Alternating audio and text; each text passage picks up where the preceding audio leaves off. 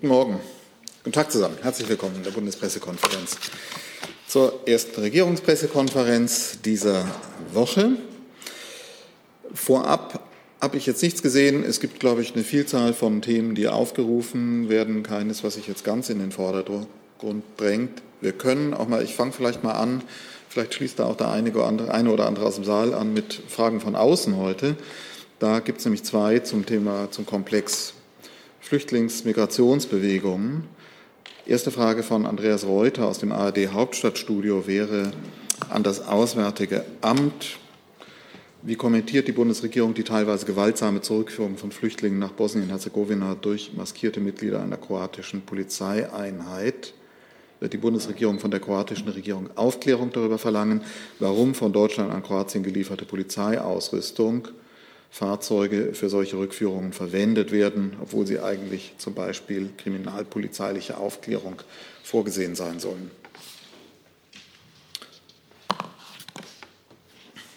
Vielen Dank. Ich äh, würde mal anfangen und äh, ich, vielleicht hat der Kollege aus dem Innenministerium etwas äh, zu ergänzen, äh, zuständigkeitshalber. Wir haben diese Meldungen und die Bilder mit großer Sorge zur Kenntnis genommen. Es ist wichtig, dass alle im Raum stehenden Vorwürfe von den nationalen Behörden schnell und umfassend aufgeklärt werden. Misshandlungen von Flüchtlingen und Migranten durch Grenzschützer sind nicht akzeptabel. Jede Art von Grenzschutz muss unter allen Umständen humanitären Standards gerecht werden, den geltenden völker- und europarechtlichen Bestimmungen entsprechen und die europäischen Grundwerte achten. Wir begrüßen die Tatsache, dass die EU-Kommission den schwerwiegenden Vorwürfen jetzt unmittelbar nachgeht und nachdrücklich Aufklärung bei den beiden betroffenen EU-Mitgliedstaaten eingefordert hat. Dabei hat sie die volle Unterstützung der Bundesregierung. Weitere Fragen dazu? Dann schließe ich sonst an. Etwas weiter der Fokus von Wladimir Esipov von der Deutschen Welle. Mit Blick auf Belarus, Frage ans Bundesinnenministerium. Laut Bild am Sonntag ermitteln deutsche Behörden gegen Alexander Lukaschenko wegen des Verdachts auf Schleusen von Flüchtlingen. Welche Haftstrafe droht bei einer Verurteilung und gegen welche ausländische Staatschefs wurde in den letzten Jahren in Deutschland ermittelt? Geht wahrscheinlich auch ans BMJV dann, oder? Mhm. Falls Sie was sagen können. Ich kann Ihnen vielleicht ganz allgemein zu der Thematik etwas sagen. Im Zusammenhang mit dem aktuellen Phänomen von unerlaubten Einreisen über die deutsch-polnische Grenze trifft die Bundespolizei über die gefahrenabwehrenden Maßnahmen momentan hinaus auch Maßnahmen der Strafverfolgung. Neben der Anzeige der Betroffenen wegen unerlaubter Einreise in das Bundesgebiet richten sich Ermittlungen auch gegen mögliche Organisatoren, Klammern Hintermänner. Die strafrechtlichen Ermittlungen erfolgen im Auftrag der jeweils zuständigen und sachleitenden Staatsanwaltschaften. Auskünfte zu Inhalt der Ermittlungen und Tatverdächtigen obliegen insofern ausschließlich den Landesjustizbehörden. Bitte haben Sie Verständnis dafür, dass ich auch deshalb zu laufenden Ermittlungsverfahren keine Auskünfte durch das BMI geben kann. Kann das BMJV da mehr sagen oder sonst wechseln wir? Oder wenn das das Gleiche ist, brauchen wir jetzt kein, keine Rotationen zu machen. Für die, die zuhören, keine äh, weiteren. Nur eine kurze Nachfrage. Können Sie denn sagen, welche Staatsanwaltschaft jetzt in diesem konkreten Fall ermittelt? Darüber keine Erkenntnisse.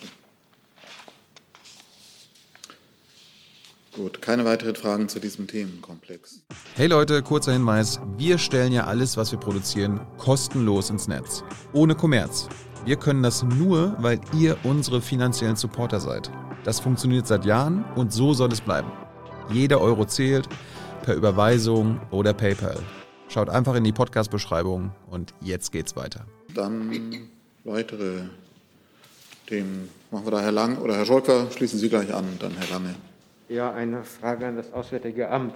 Gestern hat die ähm, Sprecherin des russischen Auswärtigen Amtes schwere Vorwürfe äh, erhoben gegenüber Deutschland und behauptet, äh, äh Deutschland äh, sei unmoralisch, weil es in Bezug auf die Opfer der Leningrader Blockade äh, nur jüdische Opfer entschädigt. Mich würde interessieren, was das Auswärtige Amt dazu sagt. Äh, ich weiß, dass im, vor zwei Jahren, 2019, ein Programm aufgelegt wurde, um den Opfern der Leningrader Blockade zu helfen. Stimmt es, dass dabei nur die jüdischen Opfer bedacht werden oder nicht? Und was können Sie dazu sagen? Also das scheint mir ein Missverständnis zu sein. Äh, es ist in der Tat so, dass Außenminister Maas gemeinsam mit seinem russischen Amtskollegen Lavrov ähm, Anfang 2019 äh, gemeinsam ähm, eine ähm, humanitäre Geste für die noch lebenden Opfer der Leningrad-Blockade äh, verkündet haben. Da geht es um Leistungen in Höhe von 12 Millionen Euro für die Modernisierung des Krankenhauses von Kriegsveteranen und äh, für Kriegsveteranen und die Einrichtung eines deutsch-russischen Begegnungszentrums für die deutsche und russische Öffentlichkeit sowie, sowie für die äh, Blockadeopfer in St. Petersburg. Außenminister Maas hat ähm, in der Folge auch äh, St. Petersburg besucht ähm, und ist dort auch mit äh, Vertretern der noch lebenden äh, Opfer der Leningrader Blockade zusammengetroffen. Äh, ihm war das äh, von Beginn seiner Amtszeit ein wichtiges Anliegen, äh, dass die, das, das, Unrecht ähm, an das Unrecht, was Deutsche dort ähm, Russen, Sowjetbürgern zugefügt haben, erinnert wird. Und ihm war auch wichtig, diese humanitäre Geste ähm, noch in die Wege zu leiten, äh, solange die Überlebenden dieser Blockade, solange es noch Überlebende dieser Blockade gibt, äh, denen das auch zugutekommen kann. Davon zu unterscheiden sind äh, nun ähm, Individualentschädigungen, die für jüdische Überlebende der Verfolgung durch die Nazis durch Deutschland geleistet werden. Und ähm, hier ist es die Auffassung der ähm, Bundesregierung schon seit langem dass, äh, und, die, Rechtsposition, dass äh, die Reparationsfrage ähm, für also allgemeiner Kriegsschäden mit dem Verzicht der früheren Sowjetunion auf weitere deutsche Reparationsleistungen 1953 abgeschlossen wurde. davon getrennt zu betrachten ist, wie gesagt, die ähm, sind die Individualleistungen ähm, für äh, Jüdinnen und Juden, die Opfer der rassisch motivierten Verfolgung durch die Nationalsozialisten waren. Darf ich äh, kurz äh, zum Verständnis nur äh, nachfragen? Betrifft das jetzt diese, was die jüdischen ähm, Opfer angeht, nur die Einwohner von dem heutigen St. Petersburg oder gilt das jetzt für allgemein für alle äh, Opfer oder deren Nachfolger, ähm, jüdische Nachfolger oder jüdische Opfer der, der ehemaligen Sowjetunion? Also zu den Entschädigungsleistungen insgesamt für ähm, jüdische Überlebende der Verfolgung durch die Nazis müsste ich ähm, das BMF äh, bitten zu ergänzen. Ich kann Ihnen sagen, dass jüdische Überlebende der Blockade von Leningrad im Rahmen der Wiedergutmachung nationalsozialistischen Unrechts eine Einmalzahlung in Höhe von 2.556 Euro erhalten.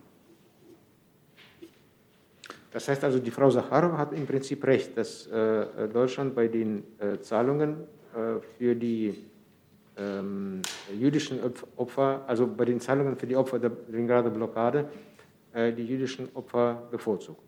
Wie gesagt, es gibt für jüdische Überlebende gibt es Individualzahlungen ähm, und die äh, Leistungen äh, beispielsweise aus der humanitären Geste für die ähm, Überlebenden der Leningrader Blockade insgesamt sind eben beispielsweise in Form von Unterstützung für ein, für ein Krankenhaus und für ein Begegnungszentrum ähm, umgesetzt worden.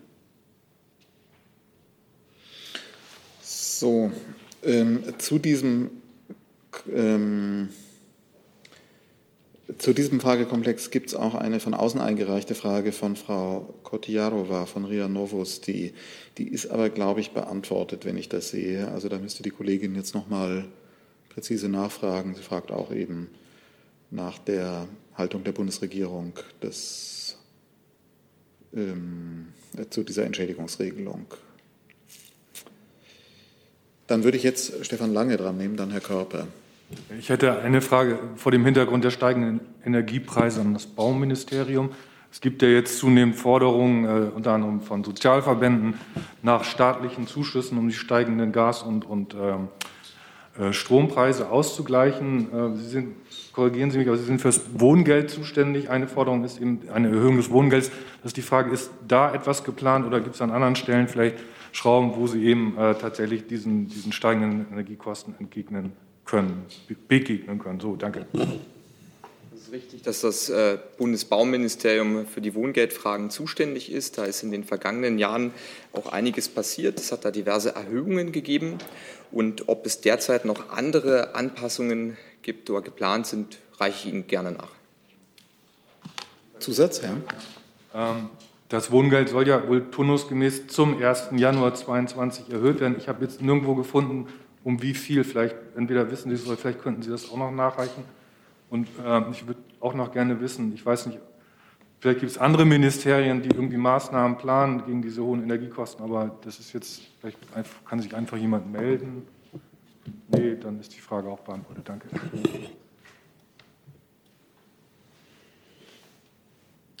Gut, dann kommt halt gegebenenfalls was direkt. Ähm, dann Herr Körper an das BMG ein Streik, wie der jetzt der Pflegekräfte bei Vivantes stattgefunden hat, müsste ja gar nicht stattfinden, wenn es ein Bundesgesetz gäbe, das das Verhältnis von Pflege und Patienten zahlenmäßig regelt. Warum hat der Minister ein solches Gesetz bisher nicht erlassen? Das müsste ich gegebenenfalls nachreichen. Kurzer Zusatz. Ähm, können Sie sagen, es gab ja 2019, hat der Minister ja schon Verdi, Deutschen äh, Krankenhaustag und Pflegerat beauftragt, ein Papier zu erstellen, was sich damit befasst. Warum ist daraus nichts weiter geworden? Das müsste ich nachreichen, gegebenenfalls. Hierzu? Wie bewertet denn Ihr Haus die Demo am Samstag? Bitte nochmal, ich habe es akustisch nicht verstanden. Wie bewerten Sie die Demo am Samstag? Der, der Berliner Krankenhausbewegung. Das müsste ich auch gegebenenfalls nachreichen. Dann habe ich von außen eine Frage, wahrscheinlich an die stellvertretende Regierungssprecherin, von Sandra Lumetzberger vom Kurier aus Österreich. Und Sie ahnen, worum es geht. Wie kommentiert die Bundesregierung den Rückzug des österreichischen Bundeskanzlers Sebastian Kurz? Was bedeutet dies für die künftige Zusammenarbeit bzw. was erwartet sich die deutsche Regierung vom neuen künftigen Bundeskanzler Alexander Schallenberger? Das hat ja äh, Herr Seibert hier am vergangenen Freitag schon gesagt. Dass, äh, wir haben natürlich alle Berichte da zur Kenntnis genommen, aber es handelt sich um eine innere Angelegenheit Österreichs äh, und ich habe hier keine Veranlassung, das zu kommentieren. Ganz grundsätzlich kann ich natürlich sagen, Deutschland und Österreich verbindet mehr als nur die gemeinsame Sprache äh, und die unmittelbare Nachbarschaft. Zwischen beiden Ländern gibt es äh, kulturellen und gesellschaftlichen Austausch so breit wie kaum mit einem anderen Land. Und die Bundesregierung möchte sicher auch, ganz sicher auch mit einer österreichischen Regierung unter einem künftigen österreichischen Bundeskanzler Schallenberg zum Wohle der Menschen in Deutschland und Österreich eng und vertrauensvoll zusammenarbeiten. Hierzu Falk Steiner. Äh, Frau Demmer, ähm, gab es dort schon Gratulationen in Richtung Wien? Ich glaube, also wenn ich richtig informiert bin, äh, steht die Vereidigung um 13 Uhr an. Und dann ähm, halten wir Sie dazu ganz bestimmt auf dem Laufenden. Das war die Frage, die, die ich angemeldet hatte. Äh, ans Auswärtige Amt, Sie sind ja auch mit Korruptionsbekämpfung im Ausland beschäftigt, haben da mehrere Projekte. Wie sehen Sie denn diese Entwicklung in Österreich? Ich habe dem, was Frau Demmer gesagt hat, nichts hinzuzufügen. Sehen Sie da keine Korruption am Werk? Ich bleibe bei meiner Antwort. Dann haben wir von außen zum Thema Corona zwei Fragen von Herrn Reitschuster. Fangen wir mit der ersten an, an das Bundesgesundheitsministerium und Frau Demmer adressiert. Der Präsident der Deutschen Krankenhausgesellschaft, Gerald Gass, sagt, Zitat, aus der Welt, die Gesundheits-, die, die Meldeverfahren, die definierten Meldeverfahren sind immer noch unzureichend und einer Pandemie dieses Ausmaßes unangemessen. Und weiteres Zitat, es seien aufgrund falscher und unzureichender Daten für Millionen Menschen gravierende Entscheidungen getroffen und Grundrechte eingeschränkt worden. Wer übernimmt dafür die Verantwortung? Wird es Entlassungen geben? Also ich kann gerne anfangen. Es ist ja so, dass wir Kommentare ähm, im öffentlichen Raum nicht kommentieren. Und wir haben hier auch öfters in der BPK gesagt, dass ähm, wir anhand äh, der vorliegenden Daten ähm, die Maßnahmen im Einvernehmen mit Bund und Ländern ergreifen. Und ich möchte auch noch mal betonen, dass ähm, die Daten des RKI eindeutig zeigen, dass wir es mit einer Epidemie der Ungeimpften zu tun haben. Und äh, wer sich impfen lässt, erkrankt deutlich seltener und ist weniger ansteckend. Und ähm, genau, das habe ich zu sagen. Dann gibt es die weitere Frage. Laut Leibniz-Gutachten für das Bundesgesundheitsministerium waren rund 290 Corona-Fälle im Krankenhaus rein klinische Diagnosen ohne Test. Warum wurde in so vielen Fällen nicht getestet? Also auch diese Diskussion hatten wir äh, hier in der BPK schon öfters. Ähm, und ich kann sagen, ähm, dass zu keinem Zeitpunkt mehr als 25 Prozent der Intensivbetten mit äh, Covid-Patienten belegt waren. Ähm, äh, das ist der hohen Zahl von Intensivbetten zu verdanken. Und für das Jahr 2020 kommt der Bericht der Wissenschaft für den Beirat zum Ergebnis, dass der Anteil der intensivmedizinischen äh, Behandlungen im Zusammenhang mit Covid-19 bei, bei 21,1 Prozent lag. Das weiß ich nicht, ob die Frage da richtig verstanden war. Äh, die Frage bezog sich darauf, dass laut einem Gutachten 290.000 Corona-Fälle aufgrund klinischer Diagnosen in die Statistik eingeflossen sind sein und wenn ich das richtig verstehe, dort keine Tests vorgenommen worden sein. Auch dazu hatte sich mein Kollege, ich denke, letzten Freitag geäußert und ähm, ich habe dem auch nichts hinzuzufügen. Gut, dann weitere Themen. Herr Scholkwer.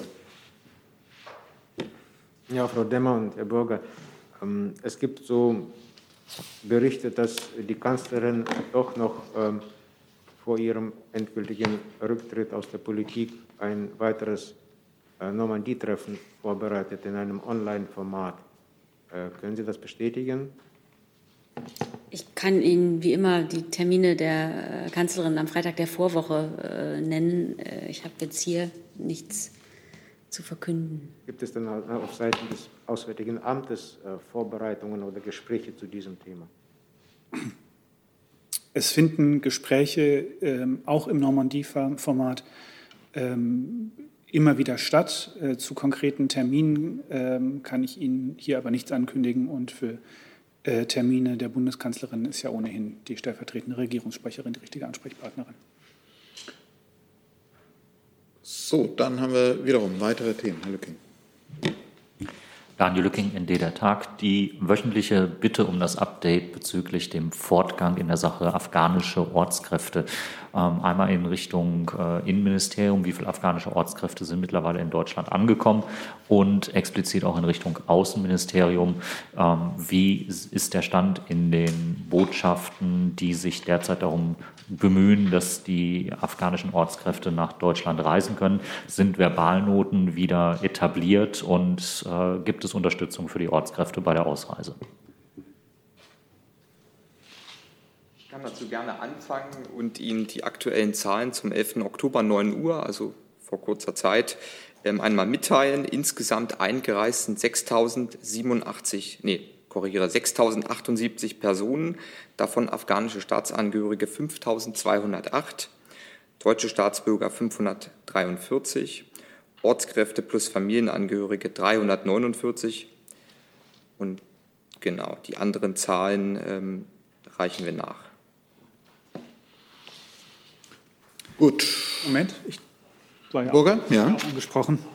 Ähm, ich kann Ihnen sagen, dass unsere Visastellen in den Nachbarländern äh, Afghanistans ähm, seit dem Ende der militärischen Evakuierungsoperation ähm, insgesamt etwa 830 Visa für Ortskräfte ähm, und äh, sonstige Schutzbedürftige im Rahmen dieser Aktion ausgestellt haben. Ähm, wir arbeiten weiter daran, äh, gemeinsam äh, mit den Regierungen der Nachbarstaaten äh, und auch mit verschiedenen Akteuren ähm, in der Region und vor Ort weitere Optionen zu identifizieren, um äh, den Betroffenen Ausreise aus Afghanistan zu ermöglichen. Ähm, zu Ihrer Frage nach Verbalnoten, dahinter verbirgt sich ja die Frage, ähm, wie Verfahren mit den Nachbarstaaten abgestimmt werden, die es den Betroffenen ermöglichen, in die Nachbarstaaten auszureisen, um dort dann an einer deutschen Auslandsvertretung vorzusprechen und die Papiere zur Weiterreise nach Deutschland äh, zu bekommen. Ähm, da hat es in der Tat ähm, in, der, in den vergangenen Wochen äh, Veränderungen äh, der Verfahren gegeben. Ähm, und wir sind dabei, äh, mit den verschiedenen Regierungen darüber zu sprechen, äh, wie die Verfahren so gestaltet werden können, dass es auch weiter möglich ist, für Menschen äh, an die Auslandsvertretungen zu kommen.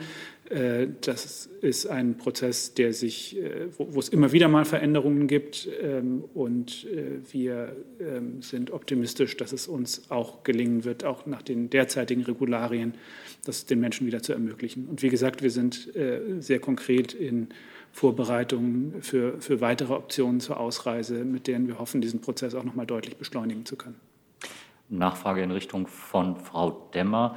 Wie sieht die Bundeskanzlerin das gesamte Verfahren in Bezug auf die Ortskräfte? Welche Haltung hat sie dazu? Können Sie da etwas Näheres zu sagen oder in Erfahrung bringen und gegebenenfalls nachliefern?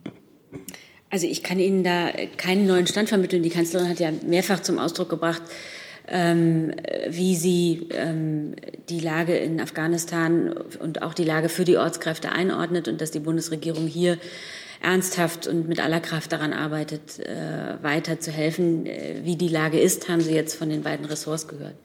Da hat sich die Haltung der Kanzlerin nicht zu verändert. Dann haben wir ein neues Thema von Thilo Jung. Bitte. Ähm, Thema Operation Abendsonne, da geht es ja um die Einstellung und Beförderung von meist Parteifreunden in den Bundesministerien, geht insbesondere um die B-Stellen, also die gut bezahlten Beamtenposten. Da wurde ja in den letzten Wochen auch immer wieder berichtet davon, gibt immer eine Gesamtzahl, aber mich würde mal in den einzelnen Ministerien interessieren, wie viele Beförderungen und Einstellungen äh, bei den sogenannten B-Stellen gab es dieses Jahr bei Ihnen und gerade im Vergleich zu 2020. Und mich würde auch die Zahl aus dem Bundespresseamt interessieren. Das müsste ich nachreichen. Haben das andere Ministerien parat? Also alle Ministerien sind angesprochen. Also ich will jetzt nicht hier, dass wir jetzt hier ein Ministerium nach dem anderen auf die Bühne holen. Das kann abgefragt werden, aber das kann ja nachgereicht werden. Noch? Wenn das, dann schlage ich vor, dass das gegebenenfalls, wenn es dazu Auskünfte gibt, gesammelt in irgendeiner Form übermittelt wird. Oder ist denn die Bundesregierung an sich der Meinung, dass die Beförderungen und Einstellungen in diesem Jahr alle be, ähm, bedarfsgerecht passiert sind, dass das ohne Ansehen von Parteibüchern in den Ministerien passiert ist? Also ich kann Ihnen ja hier, ich habe Ihnen ja versprochen, nachzureichen, äh, wie äh, die Sachlage ist. Aber selbstverständlich äh, ist im Bundespresseamt immer nach äh, den Grundsätzen, äh, die für Beförderungen gelten, befördert worden. Ich hatte für die gesamte Bundesregierung gefragt. Da kann, ich kann, das ist äh, Ressortprinzip, da kann ich jetzt hier nicht für die gesamte Bundesregierung sprechen, würde aber doch ganz grundsätzlich davon ausgehen, dass alle sich hier an die Regeln gehalten haben. Also die Grundsätze, die fürs BPA bei der Einstellung gelten, gelten auch für die anderen Ministerien. Es gibt Regeln für Beförderungen und die, nach diesen Regeln wird befördert. Gut, Themenwechsel. Herr Scholper. Entschuldigung, darf ich noch mal ganz kurz zum ersten Thema zurückkommen, äh, Ermittlungsverfahren gegen Lukaschenko. Ähm, ausnahmsweise, ja. Da, äh, ich verstehe, dass Sie jetzt äh, mir nichts sagen, aber generell gab es denn in Deutschland Ermittlungsverfahren äh, gegen Regierungs- oder Staatschefs? Also wo Regier nicht jetzt nicht Lukaschenko, sondern im Prinzip generell. Also ich kann Ihnen jetzt nicht sagen, ob es in den letzten Jahrzehnten irgendwelche Ermittlungsverfahren gegen ausländische Staatschefs gegeben hat. Ich reiche Ihnen das gerne nach, wenn ich irgendwelche Sachen dazu finde. Danke. So, es gibt jetzt nochmal Fragen von außen, die beziehen sich auf die ähm, Afghanistan Gedenk, die Bundeswehr-Gedenkveranstaltung. Und da fragt Hans Jessen, ob auch Vertreter der Ortskräfte bzw. Hilfsorganisationen zu der Veranstaltung eingeladen werden? Falls nein, warum nicht? Wer kann dazu Auskunft geben? Das BMVG ist da federführend.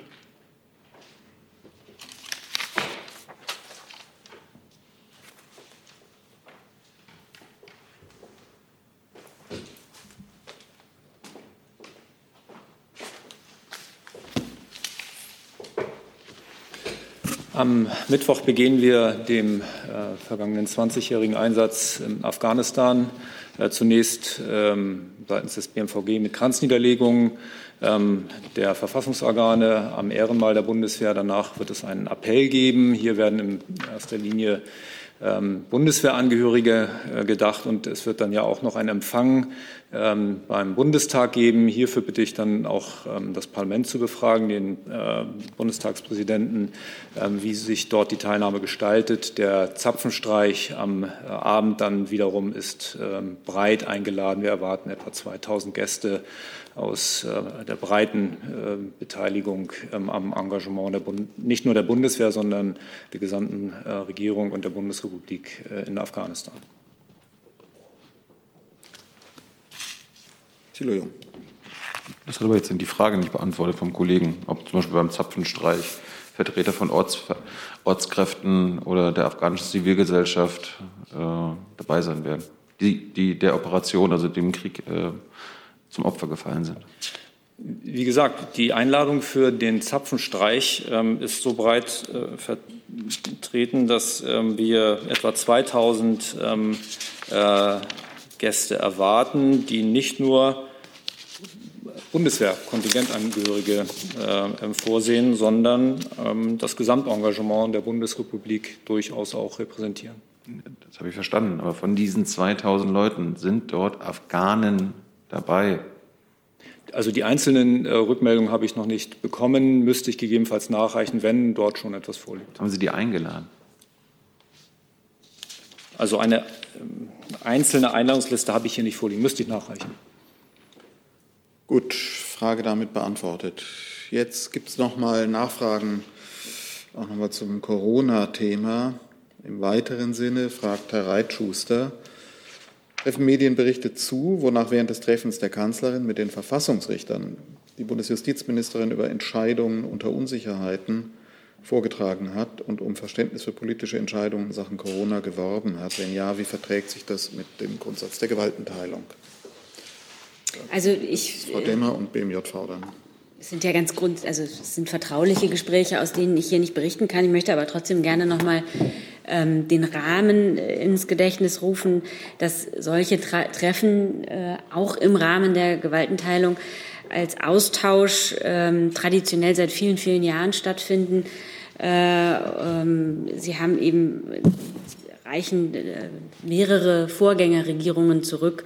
Und solche Gespräche dienen ganz allgemein dem Austausch von Gedanken und Erfahrungen. Dabei geht es dann um Betrachtungen von ganz allgemeiner Entwicklung und Erörterung über, zu übergeordneten Themen und Fragen äh, von Politik und Gesellschaft, also um größere Zusammenhänge.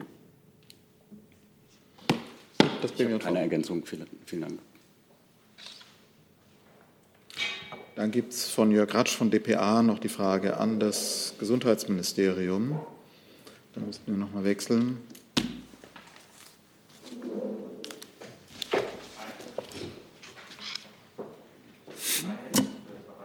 Ach so. Sorry, dann machen wir gleich noch mal wechseln. Ich lasse jetzt noch mal nachgereichte Fragen zu. Da, daher kommt die Rotation. Und zwar von Jörg Ratsch. Ähm, von der dpa, der fragt, geht das Bundesgesundheitsministerium davon aus, dass die Zahl der entdeckten Corona-Infektionen durch das heutige Auslaufen der kostenlosen Bürgertests sinkt und wie wird das bewertet?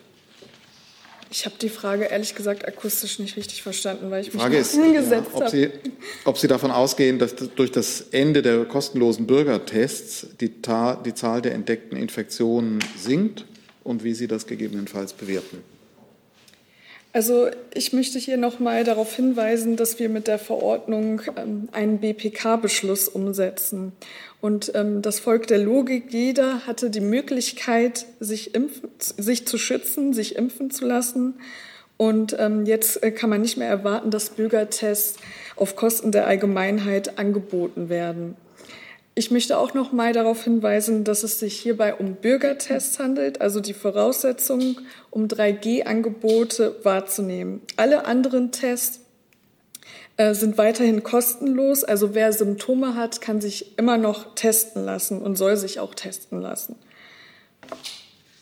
Und ähm, dazu hat sich der Minister auch am Wochenende noch mal geäußert und gesagt, dass es sich hierbei auch um Fairness handelt. Frage, ich wiederhole sie nochmal, ob Sie davon ausgehen, dass sich das auf die Zahl der, auf die Inzidenz auswirkt, auf die Zahl der festgestellten Infektionen. Wie sich die Infektionszahl auswirken wird äh, im Herbst und Winter, das hat sich der Minister auch geäußert. Ähm, es ist davon auszugehen, wenn Menschen sich in Innenräumen aufhalten, ähm, äh, die Gefahr einer Infektion höher ist. Äh, deswegen auch der Appell nochmal, sich impfen zu lassen und ähm, wie ich gerade schon gesagt habe, ähm, kostenlose Tests äh, sind möglich bei Symptomen und für alle anderen Tests, für, für die Bürgertests ähm, gilt ähm, die äh, 3G-Regel, AH plus L-Regel und wie gesagt sich impfen lassen, um die Infektionszahlen nicht in die Höhe zu treiben.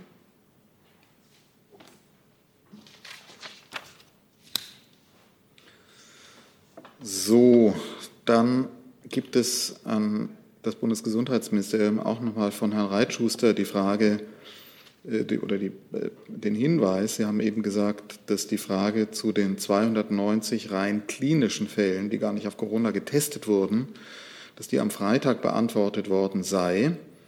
Und Herr Reitschuster sagt, ich habe das im Protokoll nachgesehen. Die Frage wurde von mir am Freitag nicht gestellt und folglich auch nicht beantwortet. Daher bitte ich um eine Beantwortung.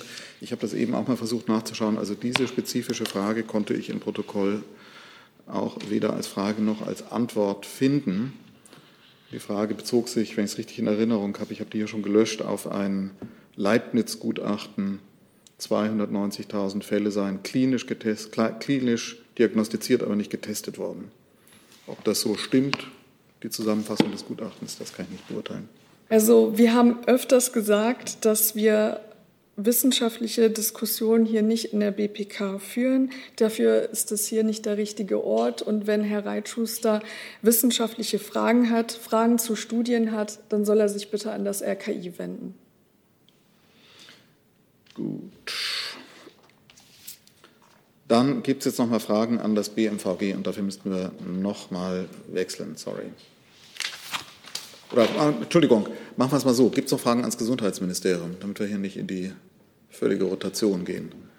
Dann schließen wir Gesundheitsministerium jetzt ab und das BMVG ist noch mal dran.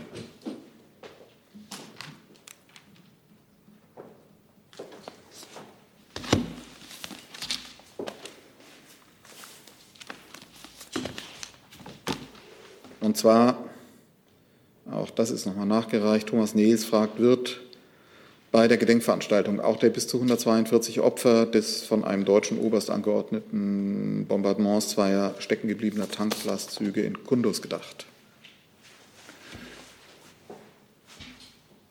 Die ich ausgeführt habe, ähm, werden wir in drei Schritten am Mittwoch dem Einsatz der Bundesrepublik in Afghanistan äh, gedenken und diesen würdigen. Ähm, am Ehrenmal der Bundeswehr sind vor allen Dingen oder wird vor allen Dingen derer gedacht, die im Dienst äh, für die Bundesrepublik im Rahmen des Geschäftsbereichs BMVG, ähm, also alle zivilen und uniformierten Kräfte, ihr Leben gelassen haben.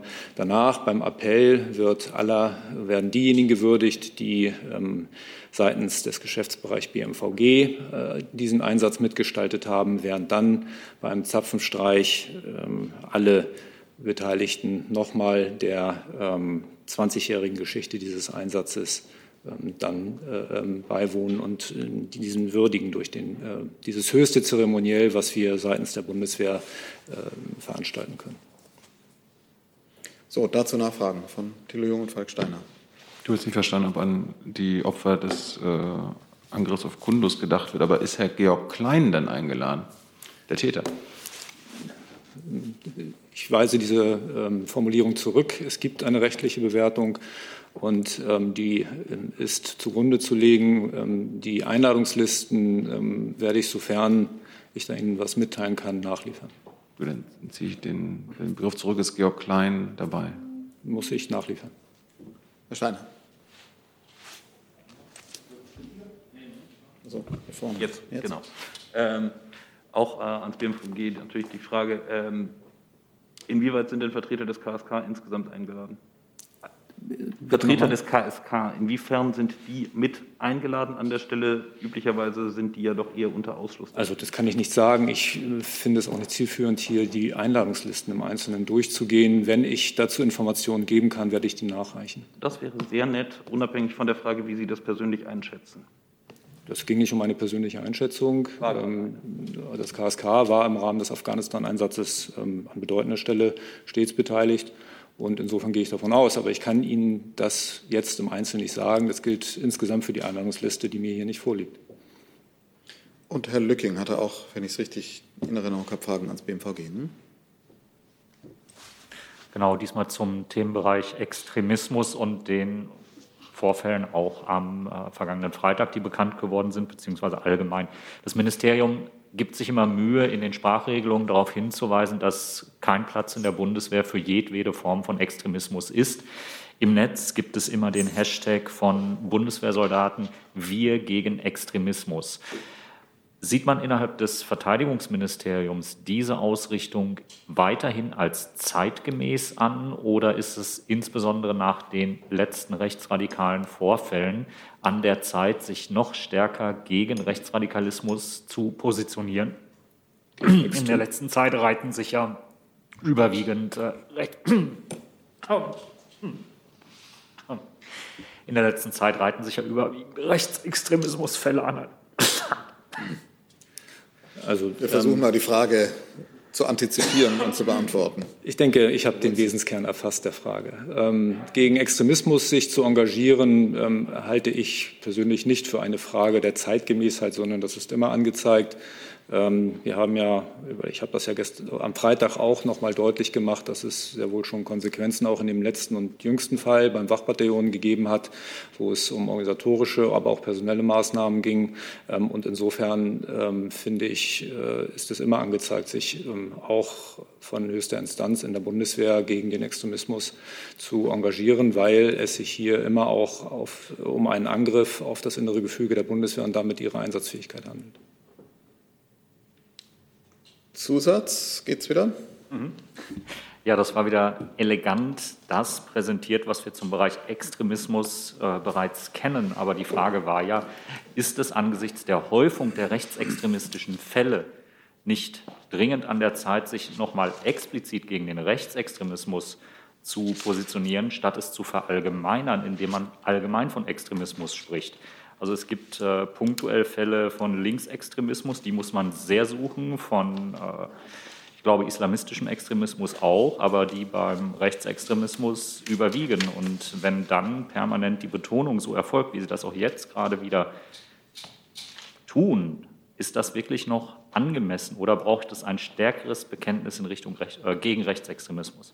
Gut, das kann ich ähm, gerne noch verdeutlichen. Das habe ich aber auch am Freitag schon geschehen, dass der Schwerpunkt der derzeitigen ähm, Maßnahmen gegen Extremismus im Bereich des Rechtsextremismus liegt. Sowohl beim Bach-Bataillon haben wir das genau so auch formuliert und vollzogen.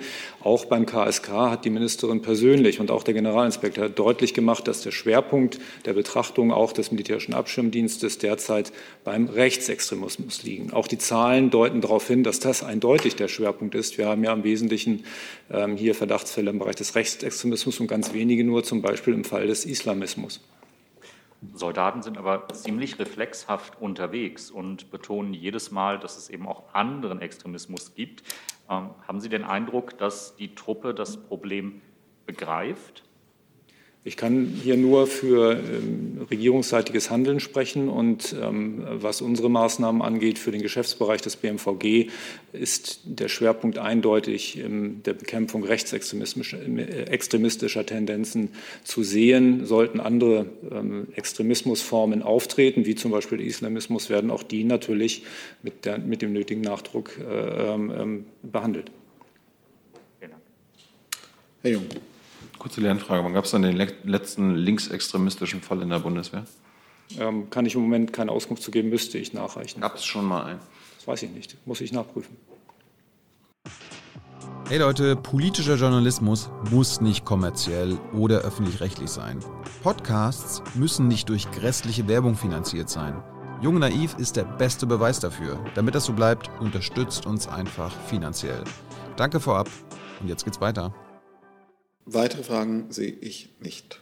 Dann sind wir am Ende der Pressekonferenz und ich bedanke mich für Ihren Besuch bei uns. Ach so, Sie hatten eine Frage. Entschuldigung, das ist richtig. Sie hatten sich vorhin gemeldet. Ich habe es übersehen. Bitte. Sabore, das iranische Fernsehen. Meine Frage würde ich gerne an Frau Demmer richten. Und zwar, kürzlich hat BaFin ein Kreditvergabeverbot gegen Bank Melli Iran, äh, Niederlassung Hamburg, äh, angeordnet. Ich möchte wissen, erstens, wie die Bundesregierung diese Maßnahme beurteilt. Weiter möchte ich eigentlich auf etwas betonen, und zwar vor dem Hintergrund der Tatsache, dass die europäische bzw. auch deutsche Regierung als Verhandler in Wien ständig darauf beharren, dass die Verhandlungen wieder äh, angefangen werden sollen, also voll, äh, aufgenommen werden sollen sieht die Bundesregierung solche Maßnahmen nicht als ein Hindernis gegen diese, äh, sagen wir, Wunsch oder diese Notwendigkeit? Also ähm, ich, äh, zu BaFin müsste das Finanzministerium äh, sich äußern. Aber die, darf ich? Aber die Bundesregierung äh, generell wollte ich wissen, ob auch eine Stellungnahme gibt. Ich, mir ist der Sachverhalt äh, BaFin nicht bekannt. Und ganz grundsätzlich hat sich an der Haltung der Bundesregierung zum JCPOA nichts geändert. Dann fragen wir das BMV, ja. das Bundesfinanzministerium. Das BMF.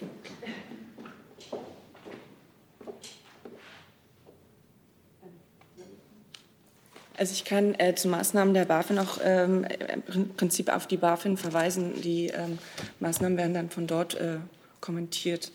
Da kann ich äh, auch nichts sagen. Wissen Sie nicht, um welche Maßnahmen es sich handelt? Die, aber das, ähm, das ist ja eine Maßnahme der BaFin und dann äh, müssten Sie auch die BaFin dazu fragen. Also akustisch verstehe ich Sie jetzt äh, schlecht. Ähm, also es handelt sich, Sie fragten ja nach einer Maßnahme der BaFin. Kreditvergabeverbot und angeordnet für äh, Niederlassung von genau. Banken Melli Iran in Hamburg. Und dazu müssten Sie dann Ihre Frage auch an die BaFin richten. Okay, dann sind wir damit am Ende. Vielen Dank für Ihren Besuch.